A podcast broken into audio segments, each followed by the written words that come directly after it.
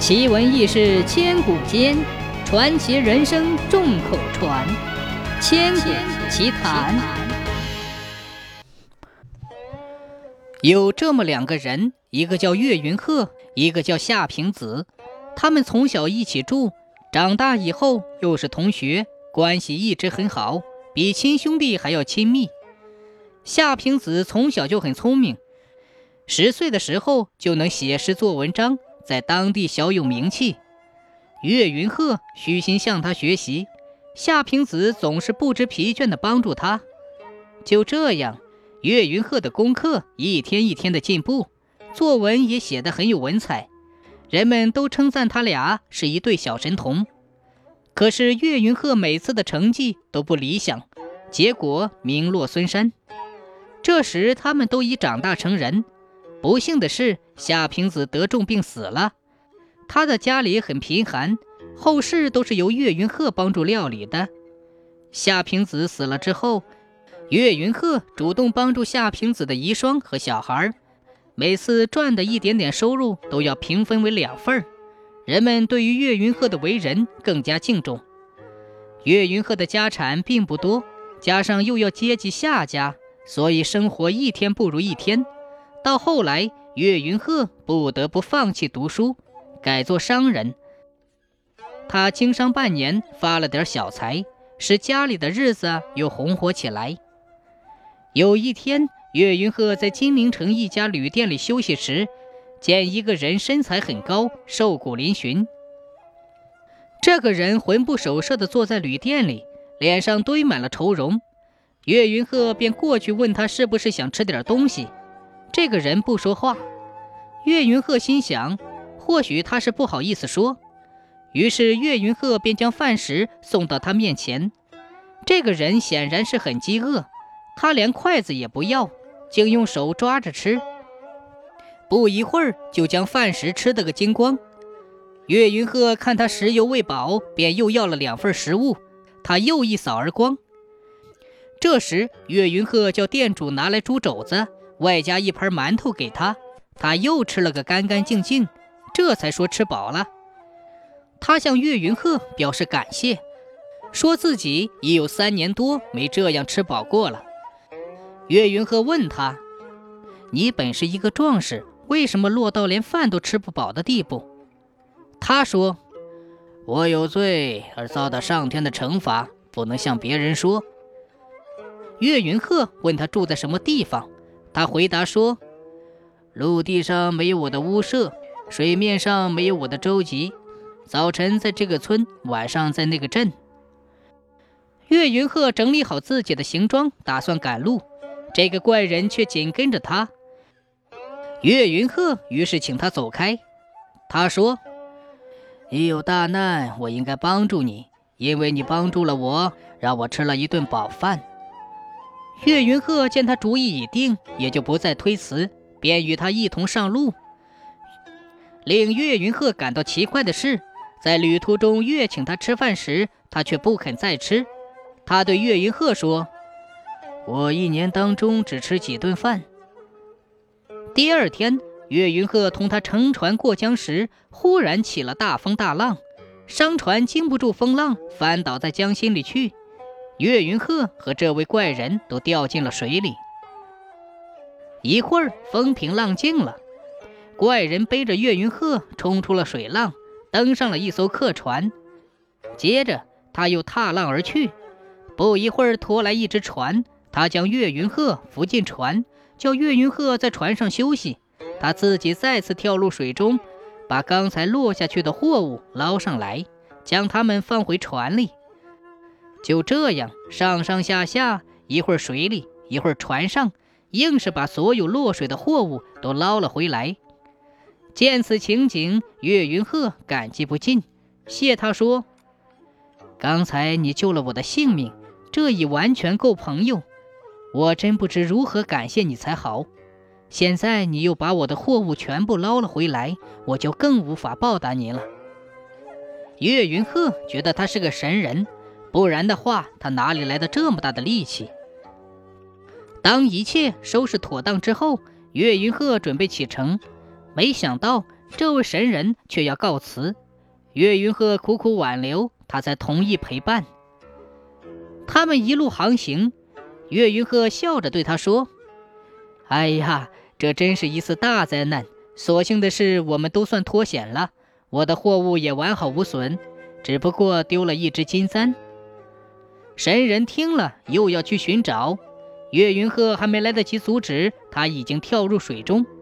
岳云鹤几乎是惊呆了，因为神人很快从水中冲上来，含着笑把金簪送给了岳云鹤。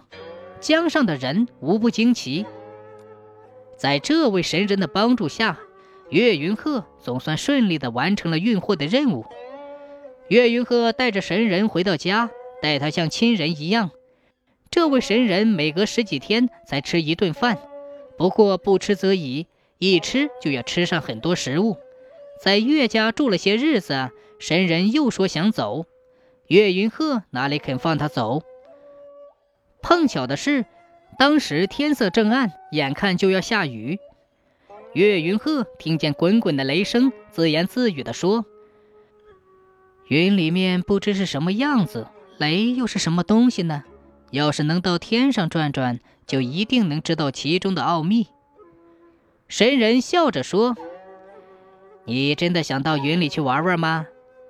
岳云鹤笑了笑，未置可否，因为他心里明白，这样的事只能在心里头想想而已。过了一会儿，岳云鹤感到身体疲乏，便靠在椅子上迷迷糊糊的睡着了。当他从睡梦中醒来，觉得整个身子直摇晃。不像是坐在椅子上，睁眼一看，自己竟然在云气之中，周围的云朵像一团团白絮。岳云鹤惊异地站起身，感到一阵阵的眩晕，好似坐在船上一般，用脚踩的却非常柔软。他抬头看星斗，星斗近在眼前。岳云鹤这时已经完全不相信自己的所见所感，他怀疑自己是在做梦。为了弄清楚到底是梦境还是实境，他瞪大了眼睛，仔细观察星斗。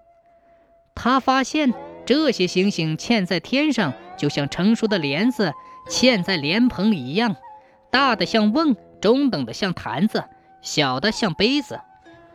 用手去摇，大的十分沉稳，小的可以摇动，甚至可以摘下来。于是。岳云鹤用力一摇，摘下了一颗小星星，藏在袖子里。他拨开云气，向下一看，不看不知道，一看吓一跳。只见银河茫茫，城市如斗笠。岳云鹤吓出了一身冷汗，他嘴里念叨着：“啊，可要小心呐，不然万一失足掉下去，岂不死无葬身之地？”其实，令岳云鹤吃惊的事儿还不止这些。正当他担心自己目前的处境时，两条龙驾着一辆彩车款款而来。忽然，龙尾一甩，豁然作响。龙车上有个大器皿，有几丈长，里面装满了水。